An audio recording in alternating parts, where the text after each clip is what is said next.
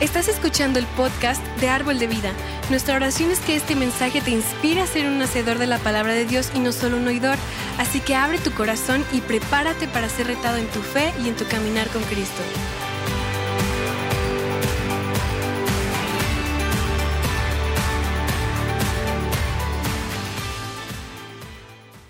Eh, mi mensaje el día de hoy eh, lo saqué de la Biblia. Entonces, si viene de la Biblia es bueno, ¿verdad? Lo que Dios habla en nuestras vidas siempre es para bien. Estoy agradecido por la vida de tus pastores. Qué bueno que estás en este lugar. En verdad, Valente hablaba un uno de mis versículos favoritos, Proverbios capítulo 3. Y creo que cuando Dios le habló a sus pastores de venir a México, ellos no, ve, no, no, quizá no veían físicamente esta iglesia, pero en el Espíritu Dios siempre ve cosas grandes, maravillosas y, y estoy alegre por lo que Dios está haciendo en mi tierra. Soy de León, Guanajuato y estoy feliz de que Dios esté también visitando nuestra tierra, ¿verdad? Y bueno, quisiera saber si alguien viene por primera vez y puede levantar su mano. Alguien viene por gracias, gracias, que venga por primera vez. Gracias, un día llegué yo como ustedes a, también a una iglesia y Dios hizo maravillas en mi vida. Y muchas gracias, en verdad este es una, es una iglesia muy alegre eh, hace tiempo su, pastor me, me, hizo una invitación de venir a, apoyar a Rema. Soy graduado de Rema. Mi nombre soy Pastor Richard. Mi esposa me dijo, mi amor, ¿no me vas a llevar? Le dije, híjole, quisiera, pero te llevo en mi corazón, en mi mente y en mi espíritu, pero ve a predicar a la iglesia que, que Dios nos ha dado. Entonces les envía saludos mi, mi esposa y bueno, gracias pastores Duncan, en verdad, por, por permitirme estar en este lugar. Es una, una honra, un privilegio siempre predicar la palabra del Señor.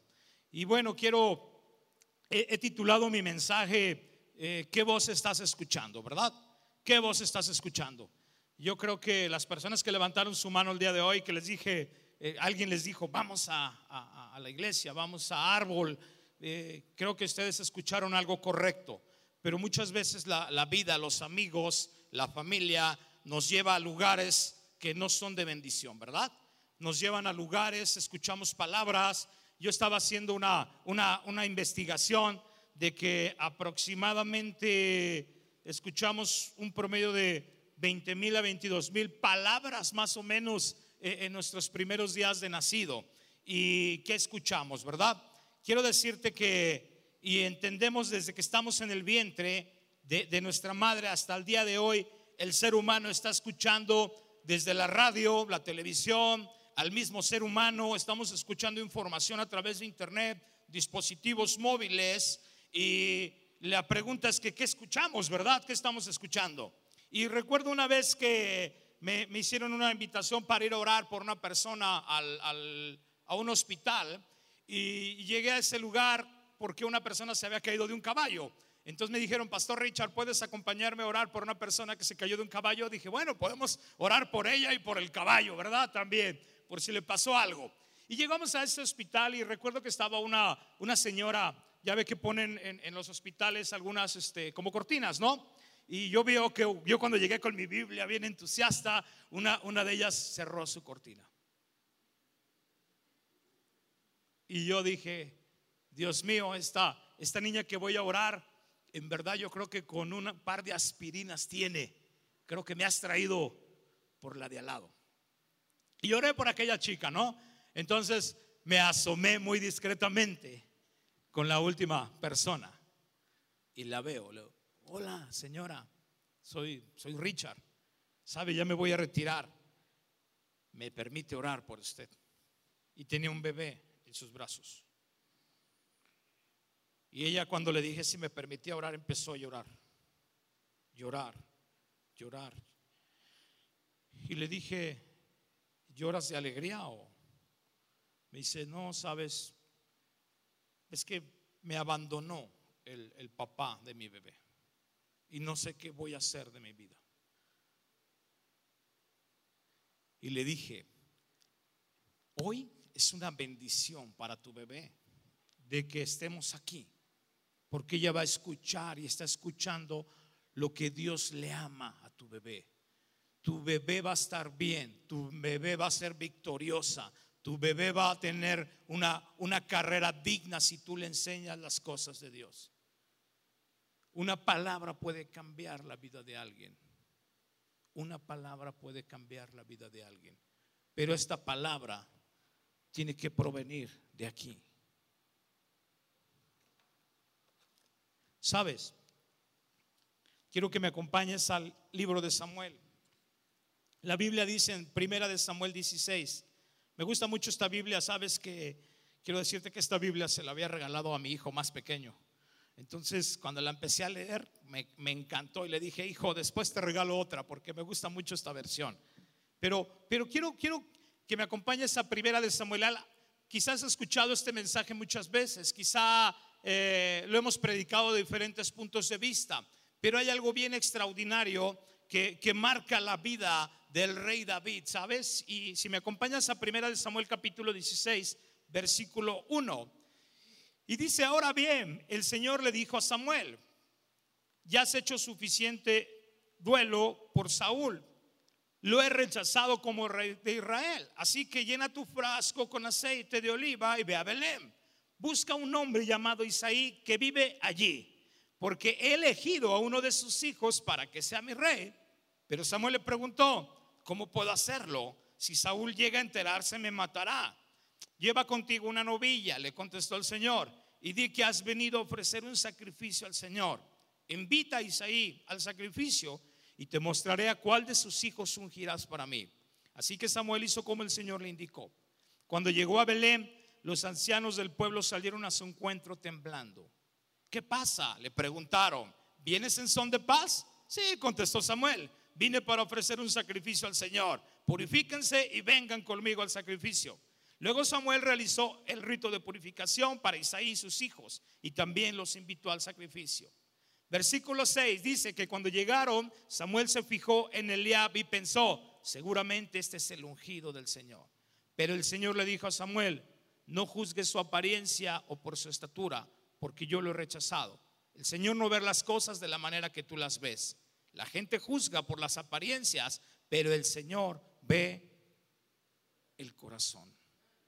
Dios ve el corazón. Dios no ve tu condición. Dios no ve tu marca de auto. Dios no ve tu casa. Dios no ve tu reloj. Dios no ve la marca de tus zapatos. Dios ve qué? Dios ve tu corazón. Y nosotros como seres humanos hemos estado acostumbrados a, calificar a las personas por lo que tienen, o por lo que visten, o por la escuela donde van, ¿verdad? Pero Dios no ve eso, Dios ve la condición de un corazón. Ahora, quiero que me acompañes hasta casi el último versículo 9. Dice que después Isaí llamó a Simea, pero Samuel dijo, tampoco es este el que el Señor ha elegido. De la misma manera, Isaí le presentó sus siete hijos a Samuel, pero Samuel le dijo, el Señor no ha elegido a ninguno de ellos. Samuel hace una pregunta bien interesante, ¿son todos estos tus hijos? Y dice el padre, ah, no, queda todavía el más joven, contestó Isaí, pero está en el campo cuidando las ovejas y las cabras. Y dice el profeta, manda a llamarlo de inmediato. No nos sentaremos a comer hasta que él llegue. Entonces Isaí mandó a buscar a su hijo el más pequeño. El joven era trigueño, era puesto y de hermosos ojos. Y entonces Dios dijo, este es úngelo. Ve qué interesante. Podemos ver en este pasaje quizá un, un desprecio de la vida del padre sobre el hijo, ¿verdad? Porque lo podríamos ver como un desprecio. Lo podríamos, podríamos decir que, que podrá ser el más pequeño de mis hijos. ¿Quién será este hijo tan pequeño para que Dios le mande llamar? Es algo bien interesante. David no escuchó ni guardó lo que los padres de él habían pensado. Él creyó lo que Dios tenía para él un proyecto de vida para la vida de David. Quiero hacerte una pregunta. ¿Qué imaginas que pensó David cuando llegó a su casa? Estaba la máxima autoridad espiritual de ese tiempo. estaba toda su familia reunida y no había sido invitado a dicho evento hasta que el profeta preguntó si eran todos. Yo no sé si tú algún día has llegado a alguna boda de la familia y dice, ay, no te habíamos invitado. Ay, no me invitó, comadre. No, no, estabas invitado. Pero pásate, que se nos olvidó. Perdóname. ¿Sabes que David tuvo que hacer dos cosas? Tomar el desaire personal de lo que pensaron sus familiares de él y fracasar. O podía escuchar la voz de Dios y seguir adelante, ¿verdad? ¿Estás conmigo? Eso es lo que podría haber hecho David. Nosotros hemos sido, el, el ser humano somos sentidos, ¿verdad? Sentidos porque me sacó la lengua, sentidos porque no me compró mi papá el iPhone, sentidos porque no me llevó a tal escuela, sentidos porque no me invitaron a la reunión de hombres de Invictus, sentidos porque no tomó mi teléfono y me marcó el propio pastor quizá. Y nos sentimos por situaciones que a veces son, créame que no, no es nada personal. Pero tomamos a veces las cosas demasiado personales y eso cambia la historia de un ser humano cambia la historia. Hace ocho días quiero decirte algo. Hace ocho días a esta hora iba, iba a la iglesia a predicar y, recibí una llamada de mi hermano de mi padre había fallecido. El día de ayer hicieron un, un homenaje para él sus hermanos. Desafortunadamente no tuve un amor con él genuino, no conviví, no sé lo que es un te quiero de mi padre. Jamás me dijo te quiero, jamás pasé unas vacaciones con él, jamás me dijo estoy orgulloso de ti. En días, las últimas veces que hablé, ¿cómo estás, hijo? Le digo, bien, me acabo de graduar de rema. Y me dijo, ¿qué es rema? Yo esperaba que me dijera, ¿verdad? Oye, qué padre, hijo, qué, qué bendición que has estudiado. ¿Qué es rema? Ya le explicaba, mira, rema. Oye, qué bien, hijo, qué, qué bien que estudiaste. Pero no me lo tomé a mal, ¿sabes? No, no dije, oh, mi padre, oh, no me quiere, oh, mi padre no hace esto, porque Dios sabe lo que uno necesita. Dios sabe lo que tú necesitas. Dios sabe lo que tú necesitas. Y a veces tú quieres escuchar las cosas que tú quieres escuchar, pero Dios quiere decirte las cosas que tú necesitas escuchar. Si me expliqué, ¿verdad? No cantinflié. Dios a veces necesita hablar cosas precisas a tu vida. Y, yo recuerdo que una vez estaba en casa, sábado 2 de la tarde aproximadamente solo, y tenía que preparar el mensaje del domingo y yo estaba, Señor, toda la semana he buscado el mensaje, Señor, hoy, hoy no me voy a parar de aquí, de este lugar, hasta que me des una palabra, hasta que me hables, Señor, sabes que me he sentido enfermo, tengo un dolor aquí, eh, físicamente, Señor, y, dices que tú eres un Dios que sana, que, que restaura. Señor, no me paro de este lugar hasta que tú me hables. Yo esperaba que Dios me dijera, ¿verdad? Mañana vas a predicar de esto. Yo esperaba que Dios me dijera, ya estás sano de eso, párate y ve. Pero Dios habló algo muy profundo a mi vida. Y en verdad es de las veces que él ha impactado mi vida. Él habló en un lenguaje que yo pude entender en mi espíritu. Y Él me dijo, te hizo mucha falta tu padre físico. Y yo le contesté, verbal, audible en castellano, sí me faltó. Y empecé a llorar, llorar, llorar llorar. Y vino una palabra que me dijo, esfuérzate y sé, Josué. Y decía, el, el cielo sufre violencia y los valientes lo arrebatan. Y yo decía, ¿por qué me dices esto? Porque era lo, gracias Ángel, porque era lo que, lo que tú ocupabas, Ricardo, escuchar. Tú no necesitas escuchar que, que eres huérfano. Tú no necesitas escuchar que eres fracasado. Tú no necesitas escuchar que era exalcohólico. Era intento de suicidio dos veces. Visité brujos, magos, híjole, cosas tremendas porque había vacíos en mi vida. Lo que tú necesitas es perdonar a tu padre. Y mira, me paré, llore, llore. Tenía dos situaciones que hacer en ese momento. o seguir guardando el dolor en mi vida y seguir fracasado o hacer algo en mi vida. Y decidí como David escuchar la voz de Dios. ¿Qué crees que pasó? En cuanto me levanto de ese lugar, recibo una llamada. Y era una de mis hermanas, mis hermanas, mi, mi hermana Miriam. Me dice, oye, ¿qué estás haciendo? Y yo le quería decir, acabo de hablar con Dios, pero no me iba a creer, ¿verdad? ¿Qué estás haciendo? No, pues pues aquí, pero ¿qué? ¿Por qué lloras? Que todo bien, no, todo bien. Ahorita te platico, pues corre porque hay carne asada. Vos, ahí voy, estamos cerquitas. Oh, sorpresa. Oh, sorpresa, sorpresa. Llego a ese lugar y ¿quién crees que estaba? Mi padre, sí. Y en cuanto lo veo le dije, sabes, quiero que me perdones por todo lo que hice con tu vida y dice, perdóname tu hijo por no ser el papá que tú ocupas. Y ese día Dios lo usó para limpiar nuestras vidas. Alguien me dijo cuando él hace, partió el viernes, fuimos a Guanajuato, ¿por qué no lloras? Porque estoy en paz con la vida y con él. Estoy en paz, no tengo que reclamar.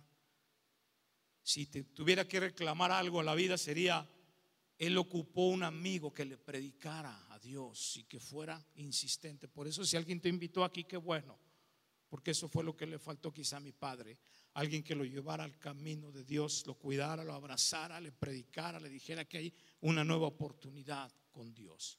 Sabes que a veces pensamos que la pareja se fue de casa y trae amargura. He visto personas que, que lloran, me hablan, pastor, eh, mi, marido se fue de casa y la primera pregunta que les hago, ¿por qué lloras si lo extrañas? Era un buen hombre, te abrazaba, proveía, oraba por ti. ¿Qué extrañas de eso? ¿Qué extrañas cuando Él se va? Extrañas esos abrazos, extrañas ese amor, extrañas es que creo que no voy a poder salir adelante. Ve lo que Dios, lo que Dios habla, que, podemos salir adelante con Él, que Él puede restaurar matrimonio, si es verdad o no. Él lo puede hacer. Es Dios sobrenatural, increíble. Estoy enamorado de, de las cosas que Él hace. Enamorado, estoy impresionado, impresionado porque Él, es el, el Dios, entendí un día el Dios Shaddai, el Dios todopoderoso, todopoderoso todo lo puede, todo, todo. Él es un Dios increíble. Había unos, un amigo mío, él, él, cayó en las drogas, cayó tremendamente en la cocaína y se fue de casa, terminó viviendo en un vecindario, ¿sí? Y yo tuve un sueño de él, un sueño. Y él, él en el sueño me decía, ayúdame. Y fui a buscarlo por León y me dijeron, ya se murió. Le dije, no, él está vivo porque yo lo soñé. No, sea, está loco y lo vuelvo a soñar. Él es un Dios sobrenatural. Y voy a ese local donde él estaba y cuando voy llegando venía, escúchame bien, un pariente lejano de él. Y le dije, oye, tú eres amigo de tal. Dice, ¿tú quién eres? Eres de la judicial. Le dije, no, soy, soy, soy amigo de él, compadre. ¿Y por qué lo buscas? Porque Dios lo ama. Tú estás loco, pues yo también y Dios también, porque lo ama. Dios ama al pobre, Dios, Dios ama al humilde, Dios ama al huérfano, Dios ama a todos. Y me dice, sabes, tengo un teléfono, dámelo. Dame ese teléfono. Y le marco a esa persona. Le dije, oye, soy Richard, León Guanajuato. Richard, qué gusto, sabes que, que mi ex marido está mal, tal, tal, parece que va a morir. ¿Dónde vive? No sé. No sé dónde vive. Le dije, ¿sabes qué? El día 3 de abril voy a ir para allá, Guadalajara. Voy a ir a buscarlo. Me dice, ¿pero a dónde? ¿Guadalajara? ¿Quién ha ido a Guadalajara? ¿Dónde? ¿Qué sector? ¿Qué? Le dije, no sé, pero Dios tiene un plan para tu marido. Estoy seguro. Estoy seguro que Dios tiene un plan. Y llegamos a Guadalajara. Y fui por esta familia. Y le dije, ¿a dónde vamos? No sé por dónde empezar. Le dije, bueno, yo tengo una idea. Y ella estaba así como, ha de tener un tip, ¿verdad? Deme la idea, Richard. Le dije, la primera cosa que tenemos que hacer es desayunar, porque no sabemos cómo va a estar el día. Tenemos que echar algo a la pancita, ¿verdad? Dice, bueno, pues tiene razón. Y llegamos al, desayuno, una calle, y ah, mira, ahí, ahí, ahí, ahí hay lugar. Ahí parece que es menudo. Y ya me paro, señora, buenos días, un menudito. ¿Cómo no, señor? Menudo. Y le ponen granos de, pozole. Y ve el pozole que Dios usó. Porque le dije, oiga, yo quiero menudo, no pozole. ¿De dónde es? Pues soy de León. Digo, parezco italiano, pero soy de León. Y me dice, es que aquí el menudo lo comemos así. ¿Qué anda haciendo por acá? Le dije, ando en busca de un amigo. Le dije, mi amigo es él. Dice, tú debes venir de parte de Dios. Le digo, sí, es correcto. Ahí enfrente vive tu amigo. Ahí enfrente vive tu amigo. Me meto a ese lugar y me salen tres maleantes. Perdón que lo exprese así, ¿verdad? Pero pues yo los vi con pistola, cuchillo y dije, estos no, no trabajan para Dios, ¿verdad? Entonces me dice, ¿a dónde vas? Voy a buscar al güero. No, no, aquí tú no puedes pasar. Dije, oye, soy amigo de él, no puedes pasar. Y me regresé al carro. Y cuando iba caminando al coche, me quité la cartera, el teléfono y agarré 50 pesos. Y le dije a Dios, así en verdad, le dije, Dios, dije, él, tú no me trajiste a Guadalajara en vano. No me trajiste en vano. Y me regreso otra vez al lugar, a esa vecindad. Cuando iba a entrar, él venía saliendo. Y me dice, Richard León, soy Richard de León, güero. Sabes que Dios tiene una vida nueva para ti. El mundo dijo que eras drogadicto, el mundo dijo que eras fracasado, el mundo dijo, pero Dios dice que tú eres su hijo. ¿Vas conmigo? Dice, vámonos. Solamente voy a regresar por 250 pesos, mi grabadora, un pantalón. Le dije, ya no vas a regresar a ese lugar. Ahí vas a dejar todo porque aquí tenemos una mochila nueva para ti. Y lo llevé al vapor. Y estaba en el vapor y me acuerdo que yo estaba un amigo mío aquí y yo en la otra puerta, esperando que no se nos escapara. Y abrió la puerta y nosotros así, ¿qué óboles, compadre? Y sacó su mano y me dijo, gracias. dije, gracias a Dios. Y él vino a León, se restauró, se casó con la misma mujer que tenía cinco años divorciado. Su hija increíble, tuvo su nieta, ganó a su yerno para Cristo. Una bendición lo que Dios puede hacer si tú crees lo que dice. Quizá tu mamá te abandonó, te dejó. Quizá seas un huérfano. Quizá no estudiaste lo que querías estudiar, hijo. Quizá te abandonaron. Quizá la gente te destinó a fracasar. Quizá te dijeron que lo tuyo no era estudiar. Quizá te dijeron que Dios no existía. Quizá te dijeron que la religión era mala. Quizá te dijeron que estabas destinado a ser igual a tu padre, a tu madre, a tu abuela. A mí me decían, eres igualito a tu papá, eres igual a tu padre, eres igual a esto, eres igual al otro. Me decía una maestra en la secundaria, eres bien burro, eres, eres burro, eres desorganizado, Ricardo. Pero ella nunca me preguntó qué te está pasando en tu casa. Lo único que quería era morirme. Y sí, no tenía ganas de estudiar, no tenía ganas de hacer nada. Sabes que cuando entré a Rema, me, me, echan broma ahí, ¿verdad? Carrilla, si usted entiende la palabra. Les digo, saqué el, mejor lugar de, de, promedio. Me dice, pues sí, nomás eran dos, ¿verdad? eran dos y ahí empataron.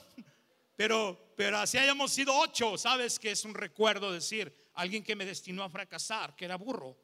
Para Dios no eres un burro cuando tú estás en las manos de Dios. Tú eres una persona inteligente, sabia, prudente. Eres lo mejor porque eres hijo de Dios. Eso es lo que somos. Y, vine a Rema y cambió mi vida Dios en Rema. ¿Sabes? Recuerdo que cuando estaba más chavo, cerrábamos cantinas, mi padre y yo. Literalmente llegábamos a una cantina y la cerrábamos.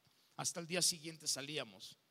Y mi mamá, eres igual a tu padre, eres igual, eres igual. Hasta que alguien le dijo a mi mamá, ya no le digas que es igual. O dile que es peor, o dile que, o que va a cambiar, pero no es igual. Él es tu hijo. Y mi mamá dijo, ¿sabes qué? Voy a empezar a orar por ti, porque tu vida tiene que cambiar y le dijo a una vecina, y aquella vecina empezó a orar un año, dos años, tres años, me regalaba discos, me regalaba prédicas, me prestaba libros y siempre me decía, ¿qué te pareció vecino Richard? Y yo se la regresaba igualitas, jamás la abrí. Digo, oiga, estuvo bien padre, présteme otro. Ah, qué bueno, hasta era mentiroso.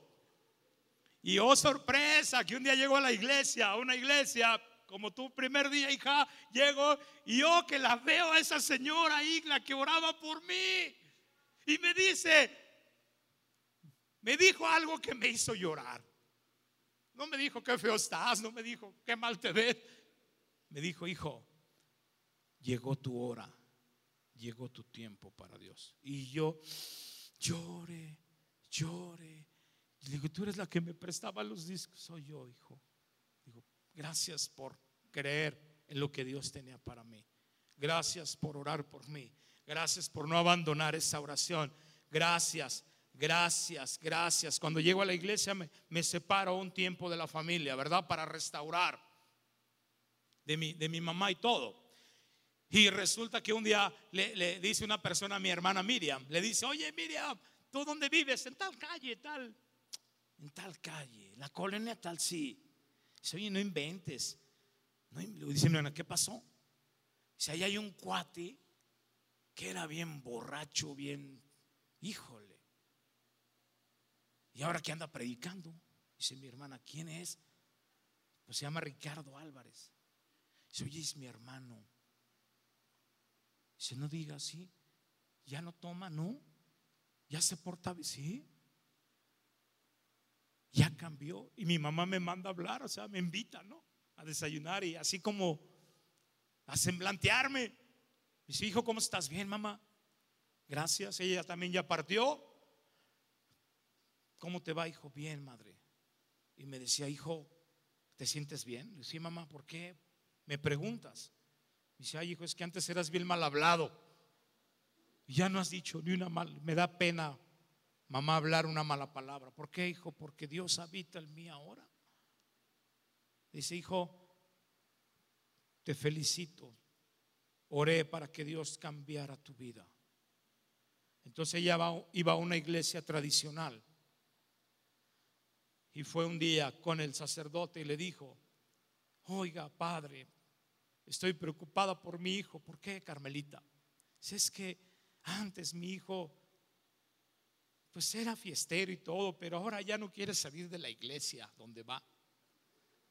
Y dice el padre, Carmelita, dice, Deja que siga Dios. Deja que siga a Dios donde Él está. Es bueno, Padre, es bueno. ¿Y qué crees? Que el domingo que estaba siguiendo predicando estaba mi mamá sentadita, escuchando el mensaje de salvación. Pudo ver un cambio en la vida de su hijo. No desistas, tienes dos opciones. O crees lo que dice el mundo de ti, o crees lo que Dios dice de ti. Mi mamá tenía como 39, 40 años cuando terminó su secundaria. Dijo, voy a estudiar. Dale, mamá. Dale. Tenía como 50 cuando hizo su propuesta para entrar al hospital, su base. Hijos, quiero trabajar. Dale, mamá. Llegó y le dieron su base en el, hospital. Luchó, peleó. Tiene mi mamá una historia extraordinaria, triste, pero eso o cambias o cambias, ¿verdad? Mi, madre es producto de una violación. Nunca me avergonzó decirlo. Nunca conocí a mi abuelo. Nunca conocí el amor paternal. Nunca conocí mis tíos. Nunca conocí mis raíces. Pero sí te digo que conozco a mi Padre, que es eterno. Y ese es el Padre que te ama, te abraza.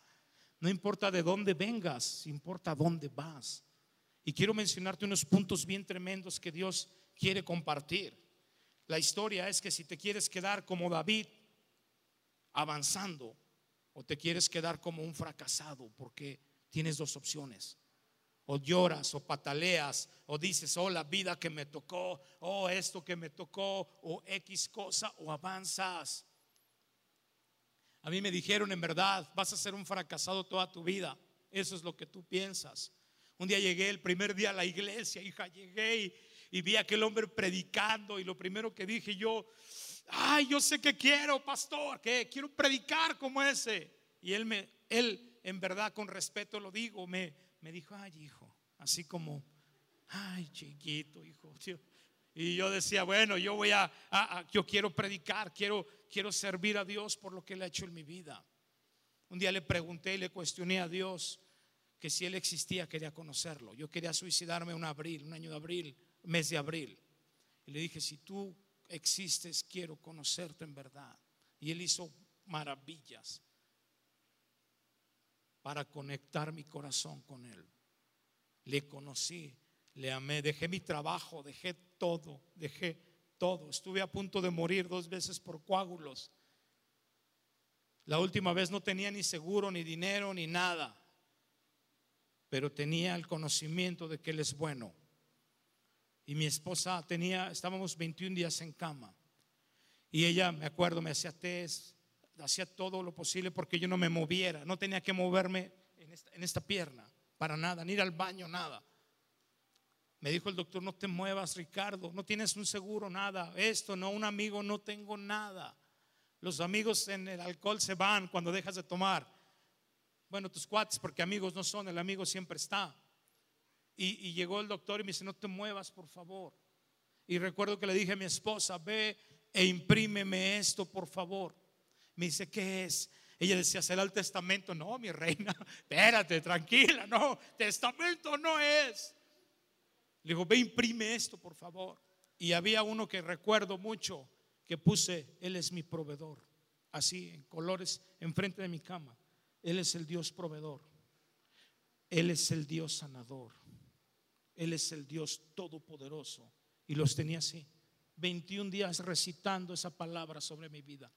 21 días, no teníamos trabajo. Y yo le dije, Señor, dice que tú eres el Dios proveedor. Yo no tengo y nada, pero tú, tú, tú dices que eres el proveedor. Yo te sirvo a ti, Señor. Mis amigos se burlaban, me decían, ahí está tu Dios. No que tu Dios sanaba. En verdad el diablo me, me, hablaba y me decía, mira lo que has dejado todo el trabajo por servir a este Dios que no te hace caso y citaba la palabra. Y yo le dije, tú eres mi, mi Dios que me provee, Señor. Y, mi esposa me dice, hijo, le tengo que decirte algo. ¿Qué pasa? Es que Mateo tiene, tiene, tiene calentura. Tiene calentura. Y yo decía, no me podía mover, ¿qué hago? Y el carro desvielado. Y era fácil renunciar ahí, ¿verdad? Era fácil decir, ya me voy, mejor me voy a trabajar, mejor me voy a hacer otra cosa, o me voy a Estados Unidos a trabajar, o qué sé yo. O era decir, Dios, yo declaro tu palabra, lo que tú dices que, que eres. Y le dije, Señor, necesito que, que vengas y, y me hables y tocan a la puerta. Y me dice un pastor, vengo a orar por ti, hijo. Gracias, pastor. Y si no solamente vengo también a traerte una ofrenda. Lo gracias porque la ocupo. Alguien puede llevar a mi esposa al hospital, a llevar a mi hijo. Y lloraba en ese lugar. Pero sabes que Dios es fiel, fue fiel, será fiel si tú quieres caminar con Él. Eso es lo que es nuestro Dios. La palabra dice, hay una parte en Tito 3.7, sabes, gastamos mucha de nuestra vida tratando de ganar la aceptación de las personas, ¿verdad? A veces tratamos de ganar la aceptación del Padre. Yo recuerdo que que le decía a mi hija, tengo una hija, de veras una bendición, bien guapa mi hija y, puro 10, puro 10, 9, 9.5. Y le decía, hija, ¿por qué lo haces? ¿Lo haces por mí, por tu mamá, de estudiar? No, entonces estudia, pero no lo hagas por, por tener una calificación para mí. Yo te acepto con 7, con 6, con 5 te aplica, reina, ¿verdad? Pero, pero te acepto con 8, te acepto con 9 pero ahí buscamos la aceptación de las personas. Por eso cuando alguien toma, uno busca la aceptación y ¿qué hace? Ah, voy a beber con él. Está fumando, ah, yo también quiero fumar para sentirme en el grupo de ellos, ¿verdad? Y estamos buscando esas aceptaciones y gastamos el tiempo tratando de, de, ser aceptados por los padres, amigos, por aquellos a quien respetamos, incluso a veces, ¿verdad? Por aquellos a quien envidiamos y hasta de completos extraños queremos ser aceptados. Pero debes darte cuenta de que Dios ya resolvió este tema de la aceptación. ¿Por qué? Porque dice Tito 3:7, por su gracia Él nos hizo que justos a sus ojos y nos dio la seguridad de que vamos a heredar la vida que eterna. ¿Qué significa esto? Que tú eres aceptado por Dios. Dios te acepta. Dios te acepta como eres. Dios te acepta aún si eres guapo, morenito, eh, hablas tres idiomas, no hablas tres idiomas. Dios te acepta como eres. Si estudiaste la primaria, si no estudiaste la primaria, Él te acepta como eres. Es algo extraordinario. Tienes la aceptación de Él. Número dos, son cuatro puntos. Isaías 54, 10. Dios no nos dice que, que nos ama si tú haces esto, ¿verdad? Tú nunca cometas el error de decirle a tus hijos, te amo si me entregas el título de universidad. Nunca cometas ese error. O te amo si te portas bien, ¿verdad que no? Nosotros amamos a los hijos porque los amamos. Dios no me dice, te amo si haces esto, Ricardo, te amo porque haces esto otro. Él dice, te amo y punto. Punto, te amo y punto. Así te amo. No puedes hacer que Dios deje de amarte porque su amor no está basado en lo que tú haces o yo hago, está basado en lo que es Él, que es el amor. ¿Sí? Entonces, ¿qué significa? Que tú eres amado incondicionalmente. Te ama incondicionalmente. Si tienes ojos negros, verdes, uno azul, uno rojo, Él te ama incondicionalmente. Así nos ama. Así nos ama. Yo recuerdo a mi hijo Mateo más pequeñito, ¿verdad? Que jugó, se enlodó. Híjole, andábamos allá en un rancho. Comió y todo lleno de tierra. Me dice, papi, ¿me cargas? Sí, hijo. Me voy a dormir. Ole a chivo. Ole a vaquita. Pero dije, él es mi hijo, lo amo incondicional. Así es el amor de Dios sobre nosotros. Así hayas pecado, así hayas hecho lo que hayas hecho. Cuando tú vienes a Dios, Él te ama incondicionalmente. Pero tienes que, por eso se aplica la escritura. Al que mucho se le perdona, mucho ama. A mí me perdonó tantas cosas, en verdad. Si yo te platicara mi historia, no me invitabas ni a predicar, pastor, gracias, pastor, que me invitaste. Si hubieras conocido mi pasado, no, no, no lo tengas de amigo. Conocí una persona en el trabajo, un amigo mío, que la esposa le decía, no quiero que le hables a Ricardo, no quiero que te juntes con él, no quiero, me cae gordo, no lo soporto, pero es que es mi compañero de trabajo, no me importa. Y un día lo atropellan a mi amigo y voy a su casa y la señora, ¿verdad? Bien amable, a sus órdenes. Ah, soy ya lo conozco. Este, vengo a ver, está bien, déjeme orar, déjeme ver si quiere recibirlo. ¿Qué crees? ¿Qué crees? Esa persona fue mi primera oveja ella y sigue en la iglesia y sus hijos están sirviendo. Que Dios es bueno, Dios cambia historias. 3. Romanos 8.1. Ya no hay condenación para los que pertenecen a Cristo. Ya no eres qué? Condenado. Ya no eres condenado. Ya no eres condenado, dado que Jesús murió en la cruz y dio su vida como pago de tus y mis pecados. Eres perdonado totalmente en el momento que aceptas a Cristo en tu corazón. Eres perdonado. ¿Qué significa esto, hijo? Que eres total perdonado de tu pasado, de tus pecados, de lo que hiciste. Dios nos perdona todo, ¿verdad que sí? Dios nos perdona todo. Yo recuerdo un día a mi hermano y, asómate si viene mi mamá. Lo pues, ¿qué vas a hacer, ingrato? Asómate. Y sacó un dinero de su bolsa. Oh, fue mi hermano, yo no, ¿eh? Yo nomás le eché aguas. aguas. Y mi mamá nos ha puesto una reprimenda de aquellas. Dice, hijo, los amo. Así de ladrones. No, no son ladrones. Cometieron un error, pero ustedes no son ladrones. Un ladrón es el que lo hace a menudo. Y recuerdo que anhelábamos tanto un juguete. No vengo a llorar, eh. Yo, anhelábamos un juguete. No tuvimos reyes, no tuvimos regalos, no tuvimos Navidad. Yo odiaba a Santa Claus porque nunca me traía nada, ¿verdad? Y un día nos llevó de niños a, del sol. Ojalá que lo editen y no lo pongan, del sol. Y nos hemos traído un monito del sol.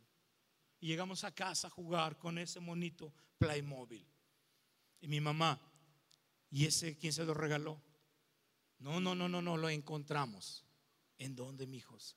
Ahí en del sol, en los juguetitos. Ah, ah, ladrones. No, son monitos, no sea payasos, son ladrones y súbase al camión y va de regreso. Y le habla al gerente y le dice, estos hijos míos tomaron esto. Dígale al Señor, perdónenos Señor. Señora, quién sabe cómo nos vería, ¿verdad? Que lléveselos por... No, no, no, si no los pagamos no los llevamos. Pero mi mamá nos amaba, ¿sabes? ¿Cuánto más no nos ama Dios? ¿Cometemos errores? Sí, pero Él nos ama. No importa tu condición donde estés hoy, algo que quiero decirte, la condición donde te encuentras el día de hoy no es para siempre. Vas a pasar de ese lugar. No te vas a quedar en esa condición. Vas a pasar ese lugar. Vas a pasarlo. Así me lo dijo Dios. Los 21 días en la cama te vas a levantar.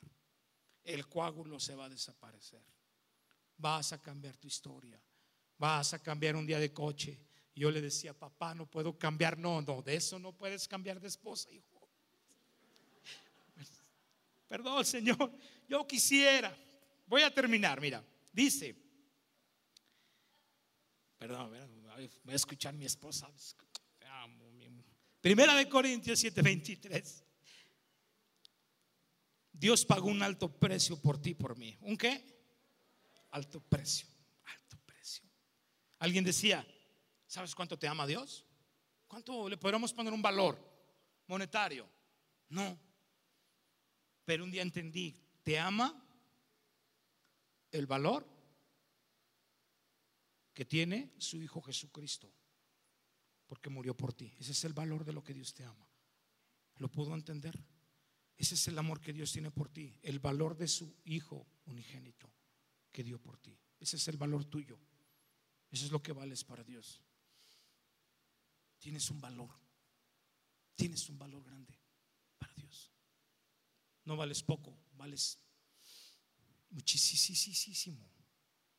Hay dos cosas que le dan un valor a algo. A quien le pertenece, ¿sí? O lo que tú estás dispuesto a pagar por eso. Puede ser un balón de Michael Jordan, ¿verdad? Quizá vale 200 pesos un Spalding pero porque le perteneció a él vale muchísimo. Una pelota de béisbol firmada por Baby Ruth, ¿verdad? No lo conocí, pero sé que era un gran beisbolista. Una guitarra tocada por algún músico, ¿verdad? Como Leo. Puede valer, sí, ¿no? Tienes un buen músico. Tienes buenos, tienes buen equipo, ¿verdad? Porque ese es el valor que le damos a la casa. Tienes buen equipo, tienes buena alabanza, tienes buenos pastores, tienes buenos hijos. ¿Sí? Tienes talentos, tu vida vale, tus nietos tienen un valor. Y siempre tienes que decirles, son lo máximo, son guapos, son bendecidos, tiene Dios un futuro para ustedes. Es el valor que Dios nos da, ¿verdad? Entonces, un, valor que le puedes dar es a quien le pertenece y lo que estás dispuesto a pagar por ello. Entonces, como nosotros somos hijos de Dios, dice Primera de Corintios 7:23, Dios pagó un alto precio por ti y por mí. ¿Pagó cuánto? Un alto precio. Un alto precio. Quiero que recuerdes algo. Eres aceptado completamente. Eres amado incondicionalmente. Eres perdonado totalmente. Eres considerado extremadamente valioso para Dios. tienes un valor extraordinario para Dios. Ayer alguien decía, eh, en el, estábamos ahí, le hicieron en una iglesia tradicional a mi padre un servicio y encontré un amigo que su hijo había muerto de 12 años y lo vi y le dije, hijo, estoy llorando por ti y me vio Pastor Richard. Le dije, hijo, estaban cerrando el templo, en verdad. Y le hablé a mi esposa, ven, mi amor.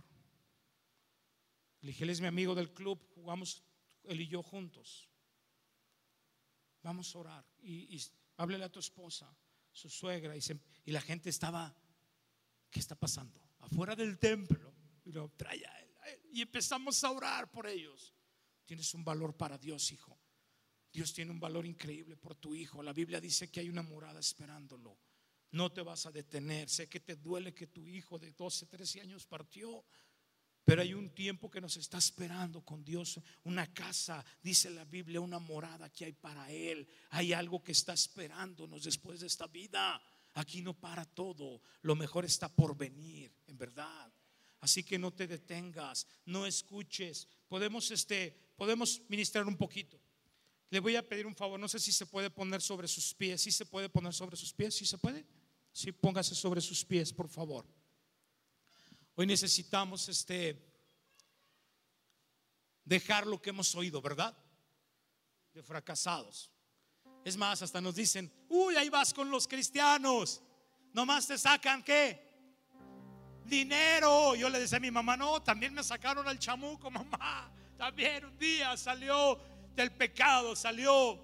Pero cuando vienes a Dios tienes que dar todo, todo, todo, todo. Todo es que todo es todo cuando vienes a Dios. Es dar todo, todo porque Él cambió nuestra historia.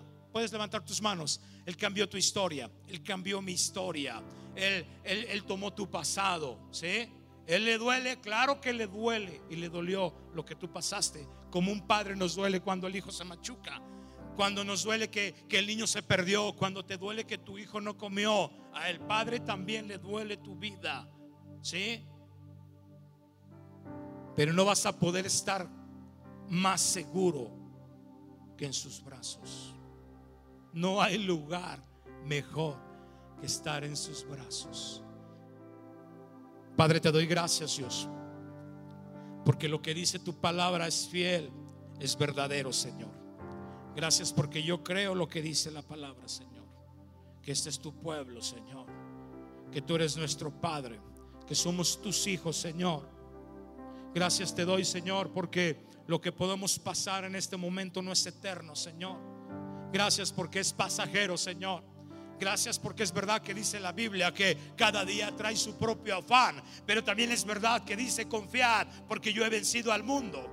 También podemos declarar esa palabra sobre este pueblo, Señor. Te doy gracias, Señor, porque la Biblia dice, Señor, que es tu pueblo, que son tus hijos, que tú eres el Dios poderoso, que tú eres el Dios Jireh, que tú eres el Shaddai, que tú eres el que sana, que tú eres el que restaura, que eres el Dios de los nuevos comienzos, Señor, que eres el Dios que levanta a su pueblo, Señor, que es el Dios que extiende sus brazos y levanta, Dios, aquel hijo pródigo, aquel hijo que se cansó, aquel hijo que fracasó aquel hijo Dios que se desvió un tiempo del camino, Señor. Te doy gracias porque tú levantas, Dios, este pueblo, porque tú restauras esta iglesia, Dios, porque esas son tus promesas, porque tu promesa es fiel, porque tu promesa es verdadera, Señor. Gracias, Señor, porque nos levantas. Gracias porque nos provees. Gracias porque nos corriges aún, Señor. Gracias por tu abrazo. Gracias por tus promesas. Gracias, gracias, Dios. Gracias, Señor por lo que somos, ¿por qué no le dice usted en este momento, Dios, dígalo, Dios, gracias? Porque yo solo creo que soy tu hijo y que tú eres mi padre y que tengo tu esencia y que soy más que victorioso y que las cosas viejas pasaron y tú haces mi vida nueva y tú me renuevas y tú me levantas y tú me exaltas, Señor. Amén, amén, amén. Puede darle una ofrenda de palmas. la fuerte a este rey.